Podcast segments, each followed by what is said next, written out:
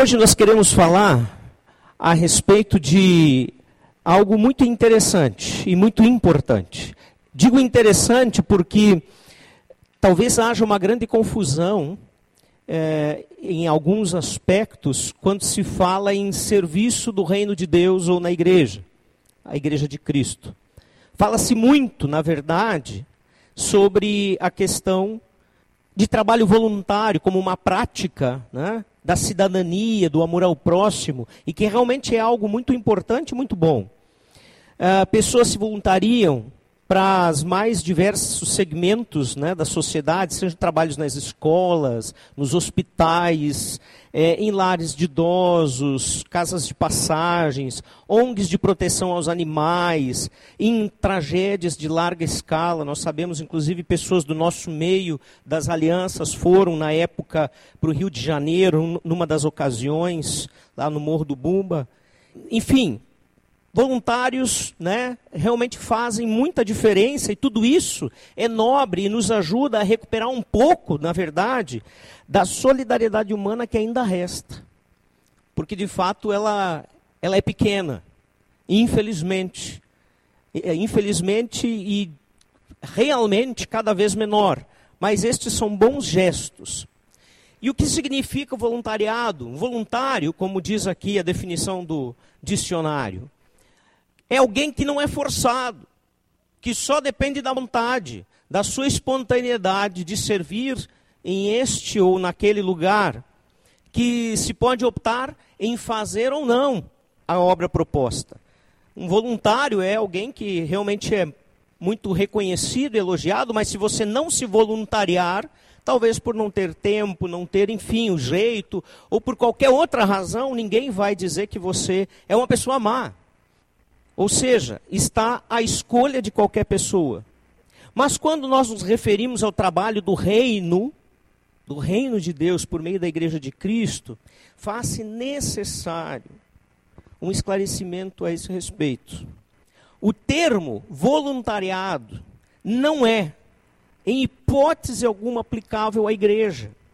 Ou seja, a igreja ela não pode tratar os voluntários como algo que é tarefa dela, ou que isto é o que tem que ser feito dentro da igreja.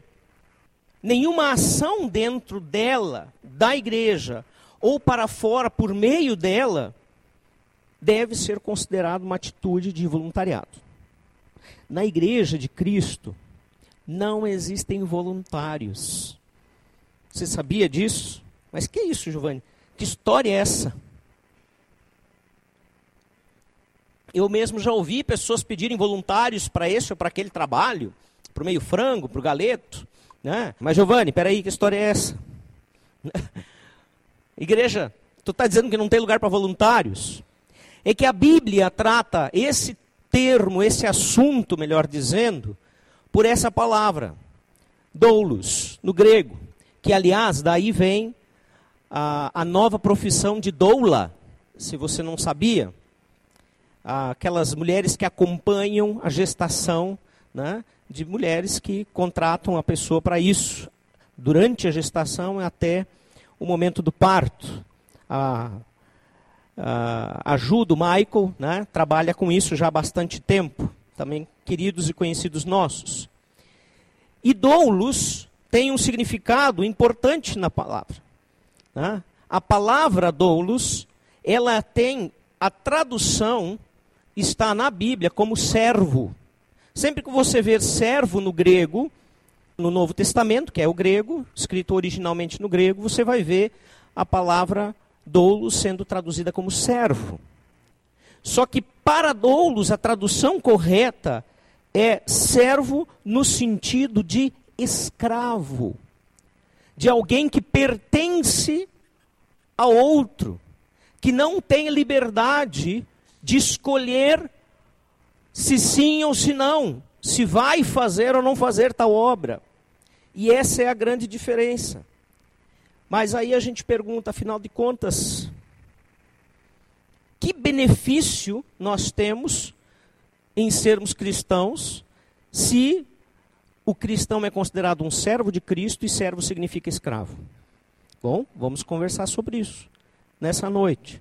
E o que eu gostaria que nós todos saíssemos daqui essa noite, bem gravado no coração, que quando se falar de algum tipo de trabalho no reino de Deus, você nunca atribua isso a voluntariado, porque voluntariado não existe no reino de Deus. Mas sim que todo filho de Deus é chamado para ser um servo dele. Sim, um escravo dele. Exatamente. E nós queremos entender isso muito além do simplesmente o que o dicionário traz. Ah, o dicionário traz que servo é escravo, então eu sou escravo de Cristo e ponto final.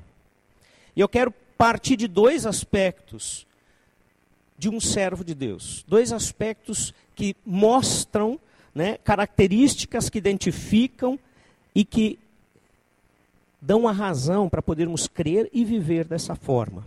Né? E a primeira, o primeiro aspecto é que o servo de Deus, ele foi comprado por um alto preço, como todo e qualquer escravo. Como todo e qualquer escravo. O servo de Deus, ele é servo porque houve um custo a ser pago. Na Bíblia, como eu disse, né, ela tem esse. Até quero ler para você é, uma das definições sobre servo, que diz: Disse de quem não é livre, que não pertence a si mesmo, que presta serviços de criado, doméstico, serviçal, servidor. Outro, escravo, criado ou servente. Então, o nosso tempo, com essa ideia de autossatisfação imediata, de liberdade, de que todos estão livres para ser e fazer o que quiserem, tem distorcido bastante esta palavra. A palavra, claro, nós não podemos negar que a palavra escravo tem sim a sua conotação maligna, ruim, que é a escravidão, que nós historicamente conhecemos e vivemos, e que já foi abolida, ainda que em alguns países isto é bem, é um problema sério. E por que não dizer no Brasil também, trabalho escravo, se você fizer uma pesquisa, você vai perceber o quanto ainda existe isso em pleno século XXI, na, numa época de informação, onde ainda é uma realidade. Mas nós não queremos olhar por este lado, do lado negativo, mas sim o que significa ser um servo de Deus, um escravo de Cristo. Porque esta parte ruim não se aplica ao que Deus quer dizer para nós. Pois Ele é um Senhor justo, é um Deus amoroso com os seus servos. Essa é a grande diferença. E eu quero que você me acompanhe a leitura de 1 Coríntios 6, versículo 19 a 20, 6, 19 e 20, que diz assim: Acaso não sabem que o corpo de vocês é santuário do Espírito Santo que habita em vocês? Que lhes foi dado por Deus e que vocês não são de si mesmos? Vocês foram comprados por alto preço. Portanto, glorifiquem a Deus com o seu próprio corpo. Esse texto está sendo mais do que claro. Quando nós entendemos que a nossa filiação custou o preço mais alto do universo, que nós vamos relembrar, comemorar sim, aqui com a Santa Ceia, no final dessa celebração, que foi o sacrifício do Filho de Deus por nós. E que quando aceitamos a sua graça, o seu próprio Espírito Santo passa a possuir a nossa vida, não no sentido de tirar de nós as escolhas de sermos obedientes, de servirmos pela própria vontade, mas de morar na nossa vida e nos conduzir, fica bem mais fácil aceitar que nós não somos donos da nossa própria vida, da nossa própria existência. Na verdade, nós queremos isso. Na verdade, foi isso que Adão e Eva quiseram. E eu sempre digo que nós não faríamos nada diferente deles porque nós queremos a mesma coisa. A proposta de o ser igual a Deus e não precisar depender de Deus, lá no jardim do Éden, é a proposta que nos atrai. Nós não queremos depender de ninguém. Nós não queremos depender dos nossos pais, em primeiro lugar. Isso se manifesta já quando somos bem pequeninos. Não, a gente, ninguém precisa ensinar isso para uma criança. Naturalmente, ela sente e tem isso dentro de si. O desejo de ser livre, independente, sem prestar contas a ninguém. Depois nós crescemos mais um pouco, aí vem os anos da adolescência, né? Nesses anos, então, pai e mãe são um peso necessário, né? Afinal de contas, são eles que pagam as contas, o shopping, o Uber e etc e tal. Não dá para abrir mão de ter pai e mãe nessa hora. Mas que bom se pudesse. E se eles simplesmente deixassem o cartão de crédito, né? o número da conta, e nem aparecessem nas nossas vidas. Quem de nós não passou por essa fase, não lembra de coisas assim? E nós vamos crescendo. E queremos continuar sendo independentes em todas as fases. Vem o casamento, eu não sei por que as pessoas ainda casam. Né? Semana que vem vão ter um casamento aqui. Que coisa séria. Quer dizer, não aqui, né? Na nossa turma.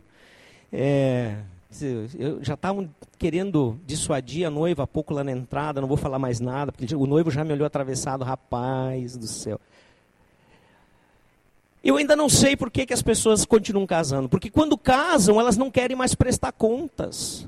Querem ter suas vidas independentes. Elas querem pensar que o outro não precisa saber do que eu quero e do que eu vou fazer. Até contas separadas existem nos casamentos até hoje. Oi, Giovanni, mas isso é normal? Por que é normal? Se vocês se tornaram um, por que é normal? Por que cada um tem que viver a sua vida? Então, por que casaram? Mas o nosso tema não é casamento. Essa é a nossa situação.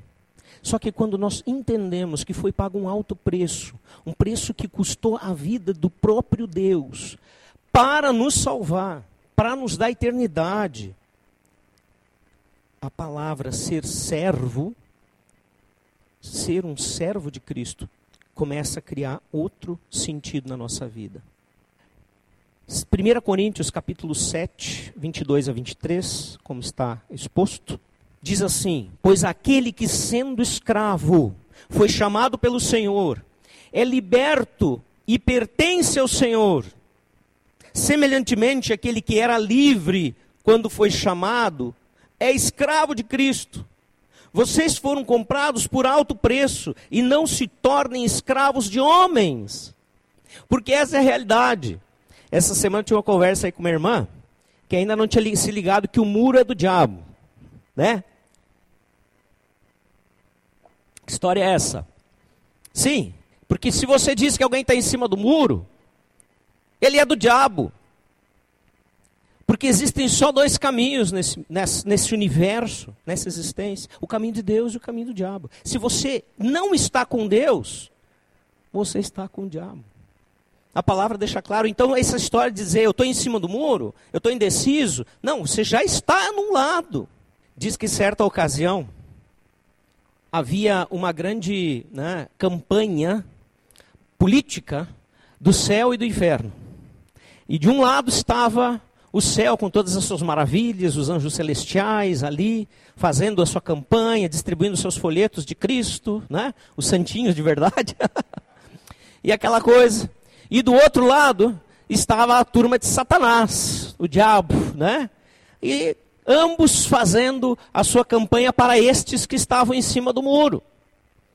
E determinado sujeito olha para o lado do céu e vê aquele indeciso, sabendo que, que, que, ele ia escolher afinal de contas. Afinal de contas, eu preciso ver qual é a vantagem, o que, que eu devo escolher, o que, que é melhor.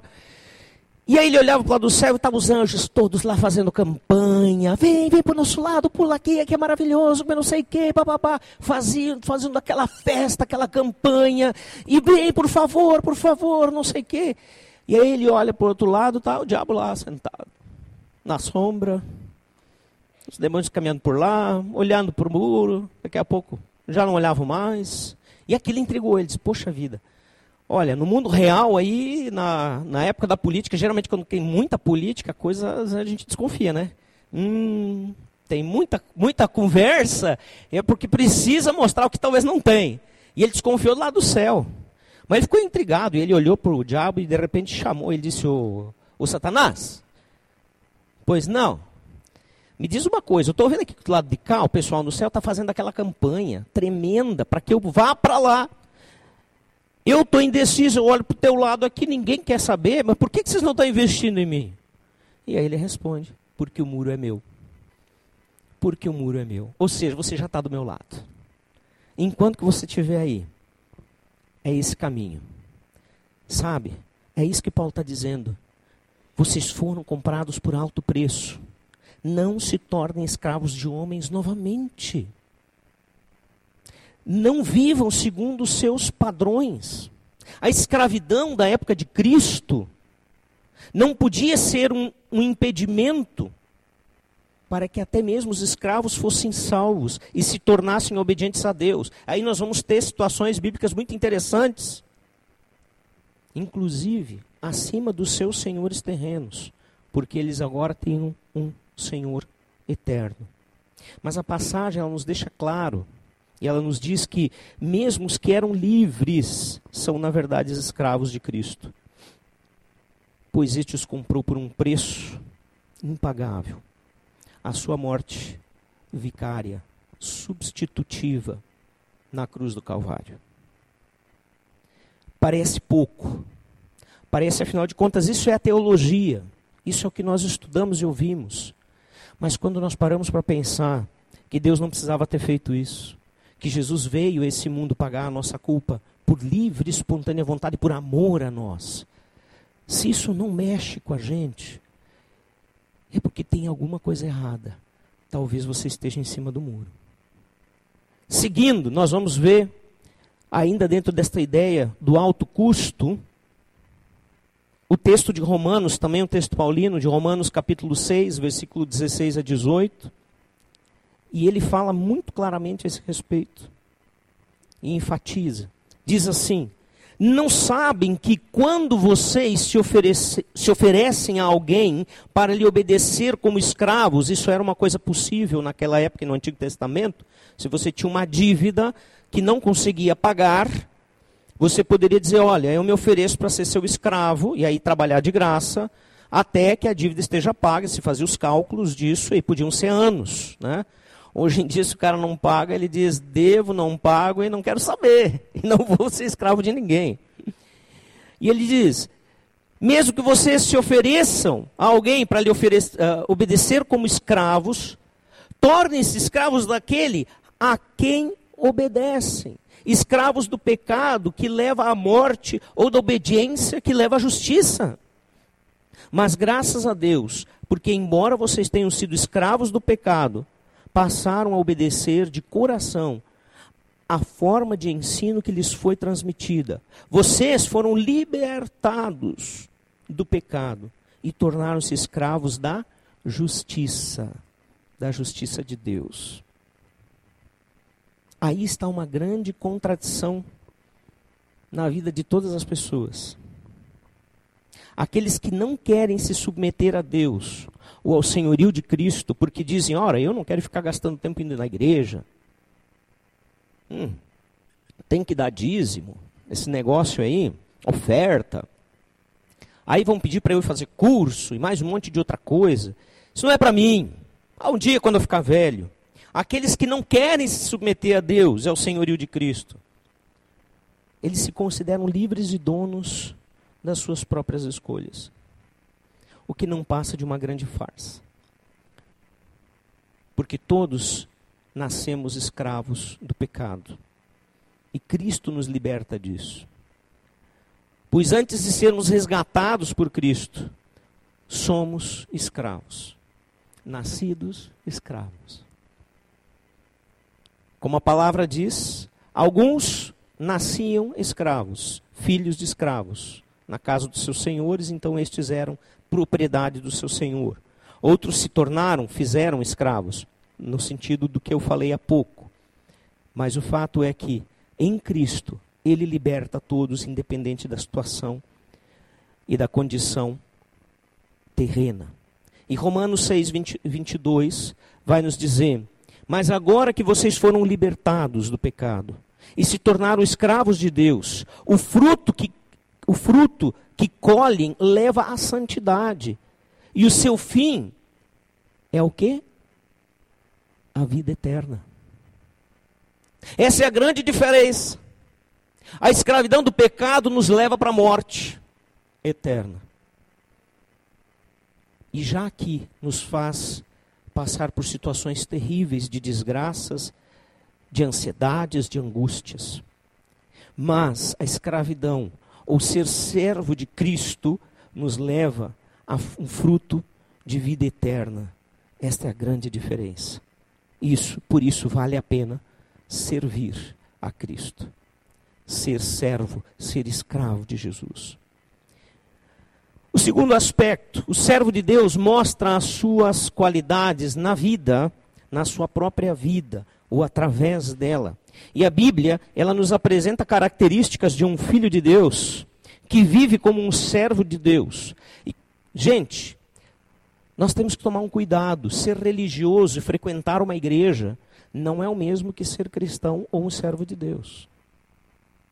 Ser alguém superativo numa denominação eclesiástica que faz tudo que se pede para ele também não significa ser servo e filho de Deus.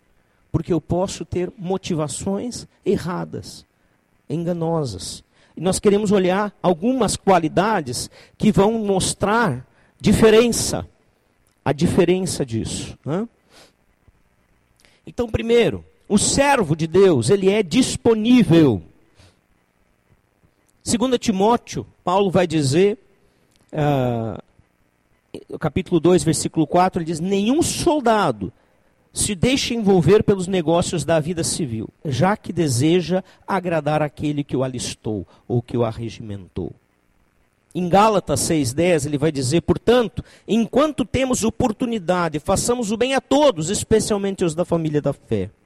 Nenhum soldado se deixa envolver pelos negócios da vida civil, já que deseja agradar aquele que o alistou que, que significa isso para nós cristãos? Que a gente não pode fazer nenhum tipo de obra social e nós não podemos gastar tempo sendo voluntários em boas causas? É claro que não significa isso. É claro que não. Isto é bom diante de Deus, mas não é isso que me torna um servo de Cristo. Isto está dizendo que eu não devo perder tempo com as coisas que, que passam enquanto que aquilo que fica eu deixo passar. De não gastar tanta energia pensando em acumular riquezas que depois talvez os teus filhos vão brigar. E graças a Deus a gente não enxerga, tá? Não tem esse negócio de ver do além, não se enxerga. Enquanto que lá na eternidade você não tem se preocupado com o que vai ficar. Então, um servo de Deus é disponível. Ele põe em primeiro lugar as questões de Deus. Jesus diz isso de outra maneira em Mateus 6, 33. Você sabe de cor? Se não sabe, deveria decorar. Eu sou péssimo em decorar, mas esse é um texto que eu decorei.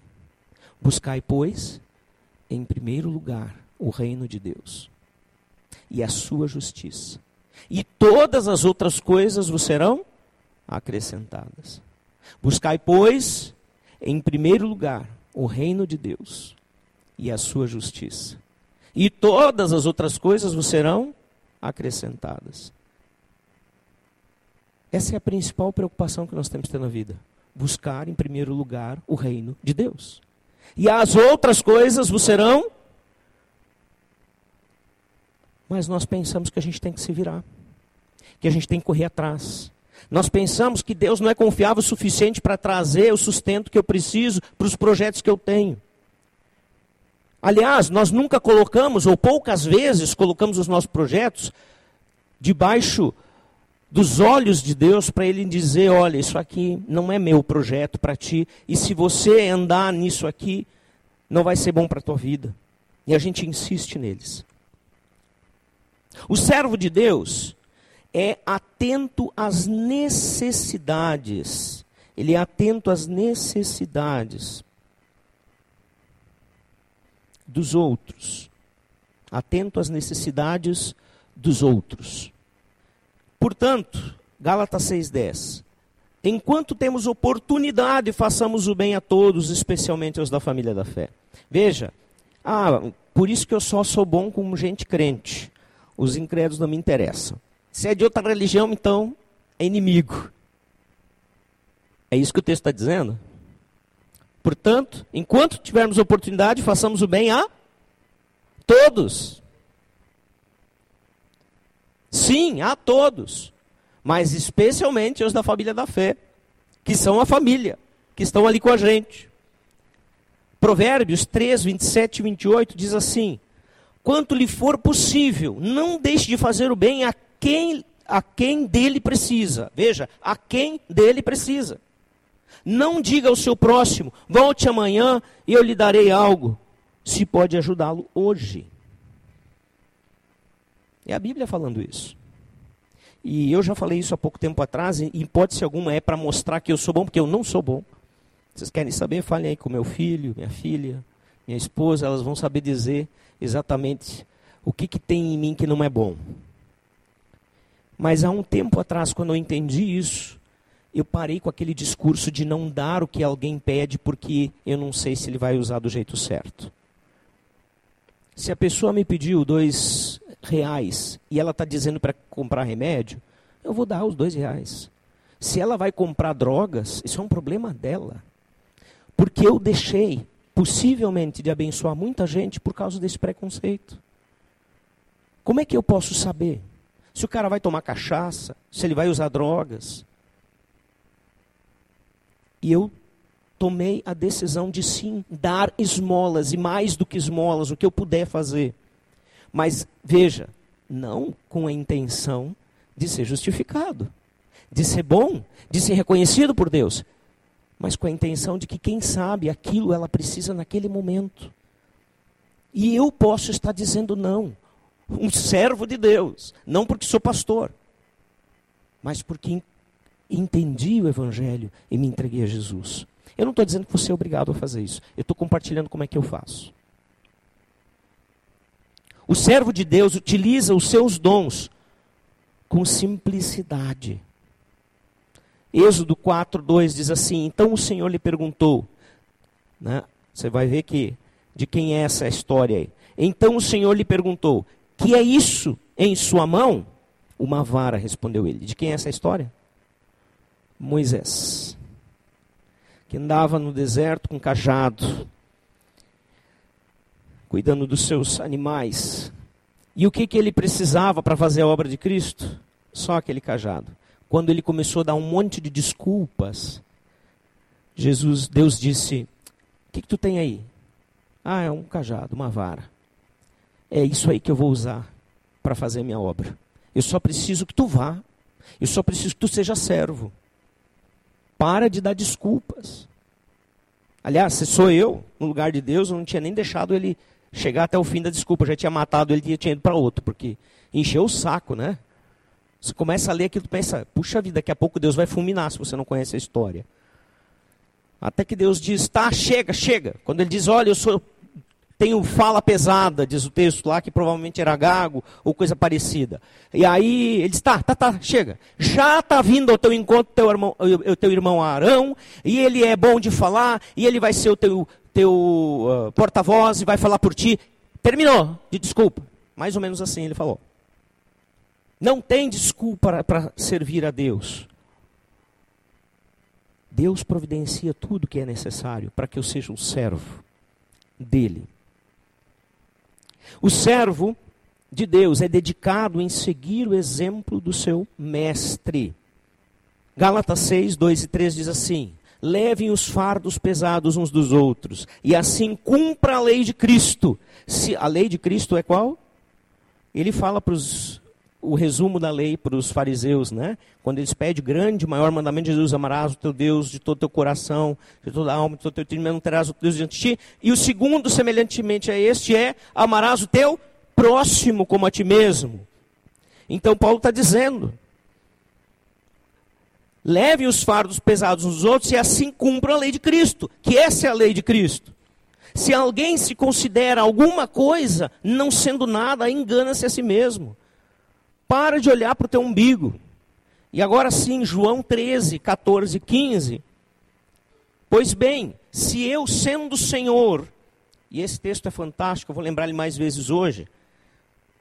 Sendo Senhor e mestre de vocês, lavei-lhe os pés, vocês também devem lavar os pés uns dos outros. Eu lhes dei o exemplo para que vocês façam como lhes fiz. Gente, imagina o Deus do universo põe uma toalha em volta da cintura, pega uma bacia de, águas e vai, de água e vai fazer o serviço do escravo porque esse era o serviço do escravo da casa, lavar os pés dos seus donos, daqueles que moravam ali quando chegavam da rua, porque não tinha sapatinho fechado como a gente tem hoje, só sandália, aquela poeira toda, não tinha asfalto. Se reclama aqui, né, do paralelepípedo, que nem eu já reclamei muito, mas lá não tinha nenhuma dessas coisas. E aí ele lavava os pés dos estrangeiros que vinham pedir parada ali aquela noite. Era o escravo que tinha que fazer isso. Você pensa bem a situação. Eles deviam pegar cada pé, cada coisa craquenta, chulezenta. Devia ser a coisa que os escravos pior tinham vontade de fazer, ou não tinham vontade de fazer, mas tinham que fazer. Quando chegar em casa hoje, pede para o teu filho adolescente lavar teus pés. E olha, mas antes, olha bem para os olhos e para a cara dele, para ver a cara que ele vai fazer. Jesus fez isso com seus doze discípulos. Até com Judas. Porque isso foi algum, algumas horas antes da traição. Na mesma noite. Um pouquinho antes da ceia. Eles estavam justamente lavando os pés para se reclinar à mesa. E ele pega essa situação dizendo: Olha, o que eu tô, vai ler todo o texto. Ele vai dizer: O que eu estou fazendo aqui é para que vocês façam, não só vejam. Ele termina o texto dizendo isso no versículo 17. Ponham em prática. Sirvam uns aos outros. E no meio da situação toda, Jesus aproveita para dizer: lembra aquela situação que vocês estão aqui falando quem vai ser o maior no reino dos céus? O maior é aquele que serve a todos, ele diz. O maior é aquele que serve a todos. Então, o servo de Cristo, ele é dedicado em seguir o exemplo do seu mestre. Você está afim? Você está afim a seguir o exemplo do mestre? A lavar os pés? A limpar as necessidades de um idoso que não consegue mais fazer isso por si próprio? A cuidar de alguém que tem escarras, porque precisa ficar na cama? Você está afim de dar a sua vida aquelas coisas que realmente você muito valoriza porque você sabe que aquele momento é isso que você tem que fazer, porque Deus está lhe tocando. E isso é ser um servo. O servo é fiel. Filipenses 2, 22, mais uma vez, o grande exemplo que nós vemos. A primeiro, 1 Coríntios 4, 1 e 2. Eu estou vendo que eu não coloquei aqui no slide. Então você pode colocar 1 Coríntios 4, 1 e 2. Portanto, que todos nos considerem como servos de Cristo e encarregados dos mistérios de Deus. O que se requer destes encarregados é que sejam fiéis. Só isso. E agora sim, Filipenses 2:22, mas se vocês sabem que Timóteo foi aprovado porque serviu comigo no trabalho do evangelho como um filho ao lado de seu pai. Não, mas vocês sabem que Timóteo foi aprovado porque serviu comigo no trabalho do evangelho como um filho ao lado do seu pai. E aí ele está falando de Timóteo, um jovem que já na sua juventude serviu ao Senhor tremendamente e deixou seu testemunho na palavra. O servo, ele é discreto e humilde. Um servo é discreto e humilde. 1 Pedro 5,5, a segunda parte do versículo. Sejam todos humildes uns para com os outros, porque Deus se opõe aos orgulhosos, mas concede graça aos humildes. Bom, a história, não apenas da Bíblia, a história da humanidade é a história recente que nós conhecemos. Muitas vezes temos visto pessoas se arrogarem ser maior que Deus e a coisa dá em tragédia. Uma das coisas mais conhecidas é a história do Titanic. Nem Deus afunda, não é? Todo mundo sabe dessa história. Está registrado, está documentado. Foi essa a fala né, do seu capitão. Nem Deus afunda este barco. Por isso, cuidado com o que você pensa ou diz a respeito daquilo, da soberania de Deus. Cuidado. Temos muitas outras histórias, muitas outras. Mas o que eu quero ressaltar aqui é o seguinte: que Deus se opõe aos orgulhosos, sim, sempre, e a história nos mostra. Mas concede graça aos humildes. O que, que é humilde? É aquele que é pobre Muitas vezes foi traduzido mal na história da igreja. E aí se faziam votos de pobreza e coisas desse tipo. A humildade nada mais é alguém que sabe o seu papel, que conhece a sua fraqueza, que sabe que pode cair a qualquer momento, que entende que não depende somente de Deus, mas das pessoas à sua volta, porque nós não fomos criados ilhas. Ser humilde é alguém que sabe dizer: fui eu que fiz errado. Me desculpa. Ou talvez tenha que caber um me perdoa. É isso é ser humilde. E sabe, gente, eu vou dizer uma coisa para você: ser humilde não dói.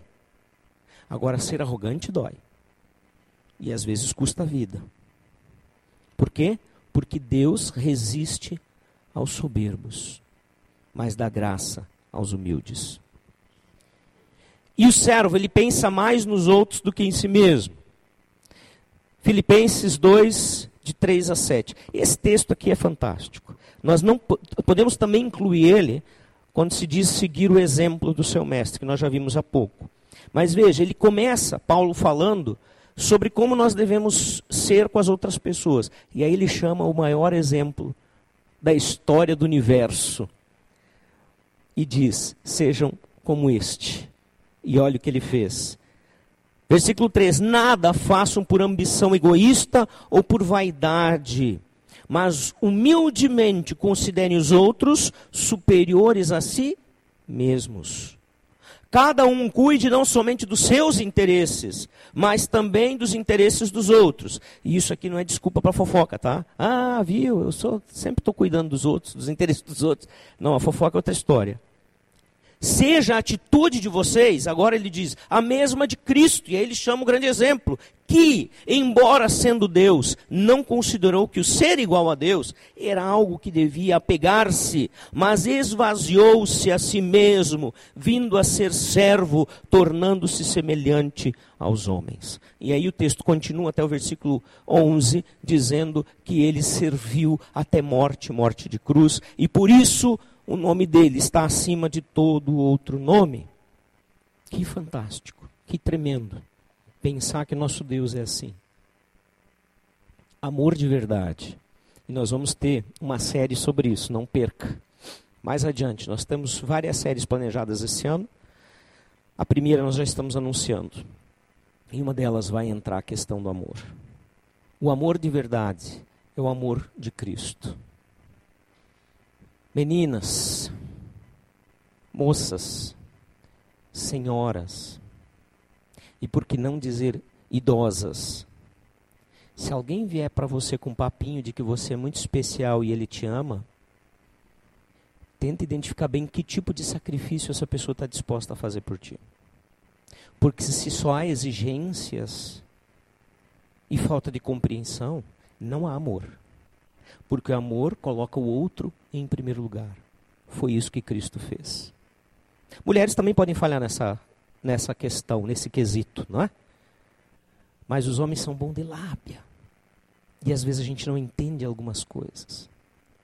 Olha, amor verdadeiro é o amor de Cristo. O resto é papo furado. O servo, ele não julga o trabalho dos outros servos. Melhor, ele não pensa, o, o servo pensa como administrador, eu pulei ali, e não como dono. 1 Pedro 5,2: Pastorei o rebanho de Deus, que está aos seus cuidados. Olhe por ele não por obrigação, mas de livre vontade, como Deus quer. Não faça isso por ganância, mas com desejo de servir. Vamos lembrar de outra situação. Jesus diz para Pedro, depois de toda aquela lambança que ele fez, Jesus já ressurreto, e ele vem para Pedro e diz: Pedro, você me ama? E aí Pedro diz: Pois é, Jesus, se eu vou dizer que eu te amo, ele responde que é apenas: Olha, lembrando que tem três formas de falar em amor, e Jesus pergunta no sacrificial, o ágape. E Pedro diz: Olha, eu apenas te tenho como um bom amigo. Meu amor é um, um amor de amigo, não de alguém que realmente morre por ti. Ele responde isso duas vezes. Quando Jesus pergunta, então, pela terceira vez, ele pergunta assim: Tu tem um amor de amigo por mim, então? Aí Pedro desaba e diz: Olha, tu sabe todas as coisas, eu sou essa porcaria que te rejeitou. Eu não pre... Ele não diz isso tudo, mas ele dá a entender. Tu sabe todas as coisas, tu sabe que eu te neguei. Eu disse que eu ia morrer contigo, eu te neguei. Não adianta eu fazer um teatrinho, tu conhece, tu sabe todas as coisas. E as três vezes a resposta de Jesus foi a mesma. Mesmo quando era o amor máximo que Jesus pedia de Pedro, ele dizia: Vai e apacenta as minhas ovelhas, cuida do rebanho, cuida das pessoas que eu estou colocando debaixo de ti.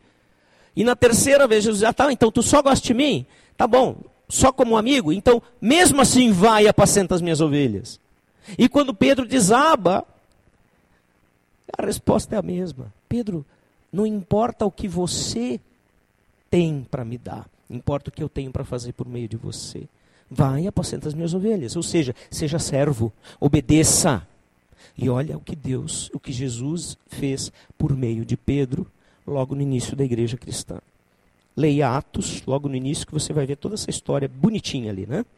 O servo não julga o trabalho dos outros servos. Gálatas 5:26 diz assim: não sejam presunçosos, provocando uns aos outros e tendo inveja uns dos outros. Claro que isso não acontece na igreja. Mas isso não tem a ver só com a igreja, tem a ver com o teu trabalho também. Tem a ver lá com a faculdade, com a escola. Para quem invejar, faz a tua parte. Quer ver?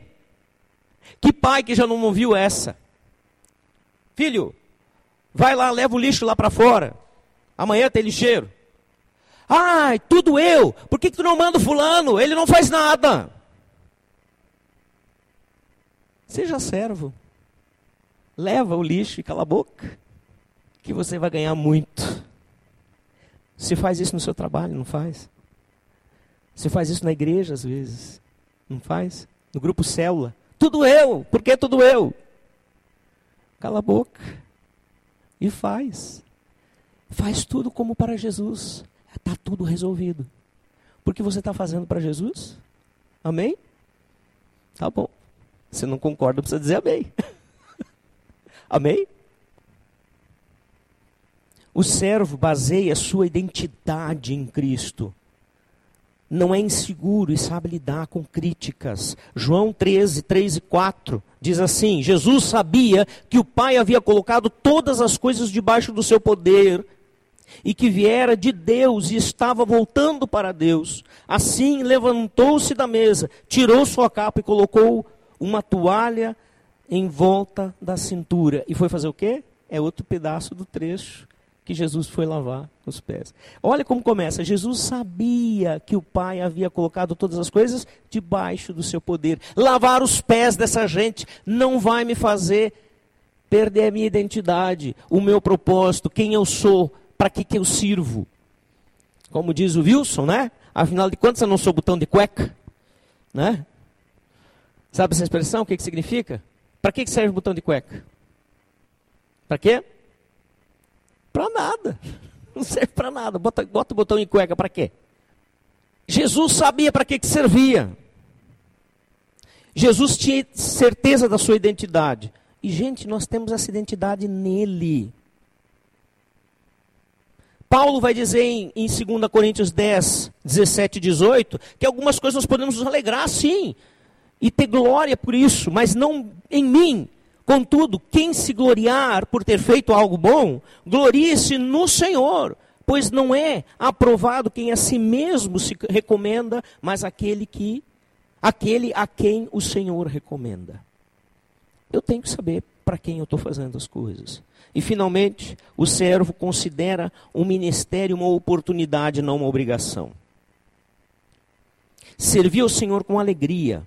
Apresentai-vos diante dele com cânticos. Salmo 102, versículo 2. João 12, 26. Quem me serve precisa seguir-me. E onde estou, o meu servo também estará. Aquele que me serve, meu Pai, o honrará. Olha que grande oportunidade, que alegria, que grande glória que nós não merecemos. É privilégio servir a Deus. Hebreus 6,10: Deus não é injusto, Ele não se esquecerá do trabalho de vocês e do amor que demonstram por Ele, pois ajudaram os santos e continuam a ajudá-lo. Pois aqueles que servem, então, o que, que Hebreus está dizendo? Que Deus não é injusto e Ele não se esquecerá do trabalho de vocês e do amor de vocês.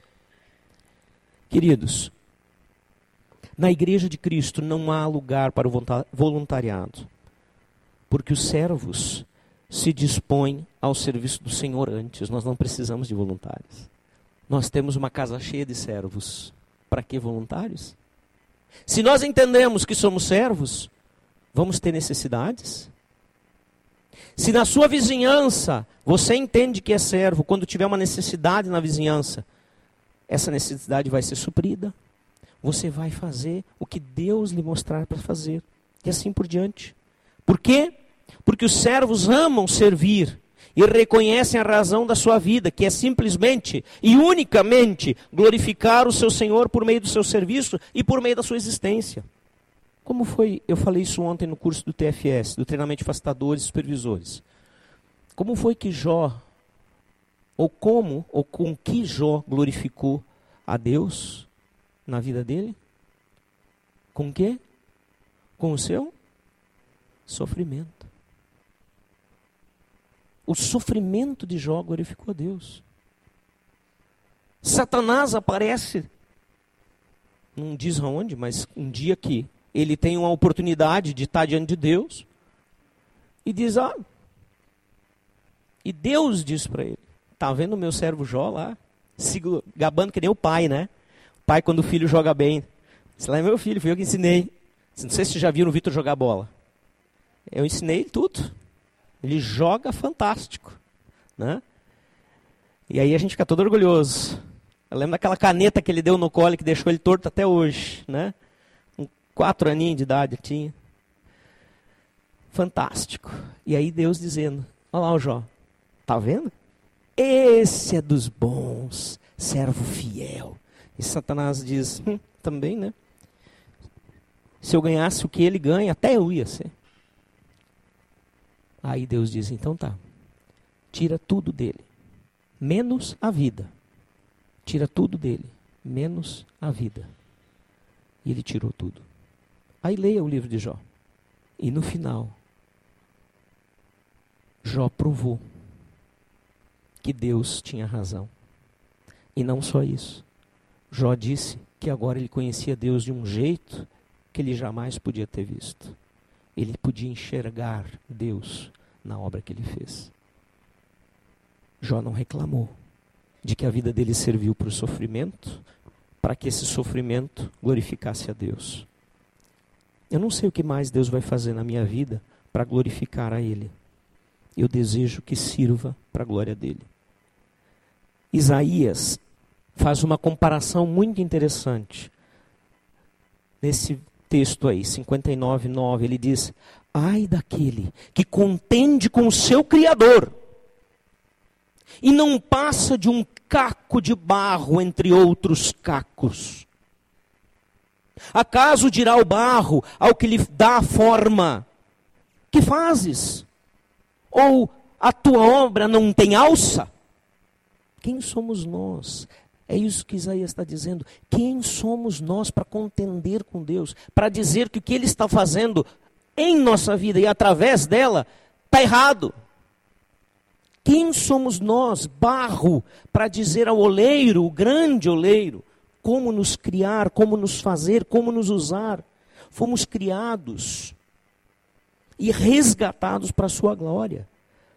Faça-se conosco a vontade dele. E Mateus 12, 33, os filhos de Deus, eles são reconhecidos pelas suas qualidades de servo. E aí nós vamos ver exatamente esse texto dizendo: ou fazer árvore boa o seu fruto bom, ou árvore má o seu fruto mau, porque pelo fruto se conhece a árvore. Não dá para ser servo de Deus e não ter frutos de um servo de Deus. Como é que nós podemos aplicar isso à nossa vida? Primeiro de tudo, você é um servo, eu, que cada um de nós nos se questione. Eu sou um servo de Deus ou ainda sou um escravo do pecado? A minha vida é conduzida pelo pecado. Ah, se você não é mais um escravo do pecado, como você serve ao reino de Deus e à sua igreja, que não é a aliança, a igreja de Cristo? A aliança faz parte dessa igreja. Você serve ao Senhor com alegria e dedicação? Pense nessas coisas. Durante a semana você vai ter a oportunidade de conversar sobre isso e orar também sobre isso lá na célula. Vamos finalizar orando esse tempo aqui agora. Pai querido, eu te agradeço porque tu és um Deus de amor, um Deus de graça, de misericórdia. Porque quando nós olhamos para as nossas vidas, e percebemos que tantas vezes nós somos mais senhores de nós mesmos e não teus servos. Que tantas vezes nós as nossas orações mais parecem um guia de como o Senhor precisa nos obedecer e fazer a nossa vontade. Somente olhando para a tua misericórdia e agradecendo para ela ou por ela. Porque senão nós teríamos que dizer, como Jeremias falou, que as misericórdias do Senhor são a causa de não sermos consumidos, porque somos tão arrogantes, somos tão prepotentes e não passamos de míseros mortais que dependem inteiramente do Senhor. Jesus, obrigado pelo teu sacrifício. Queremos participar da ceia nessa noite lembrando esse sacrifício como o meio que nos possibilita ter vida eterna e de sermos recebidos pelo Pai Santo, porque somos justificados pelo que o Senhor fez e não pelo que nós somos ou fazemos. Bendito seja o teu santo nome.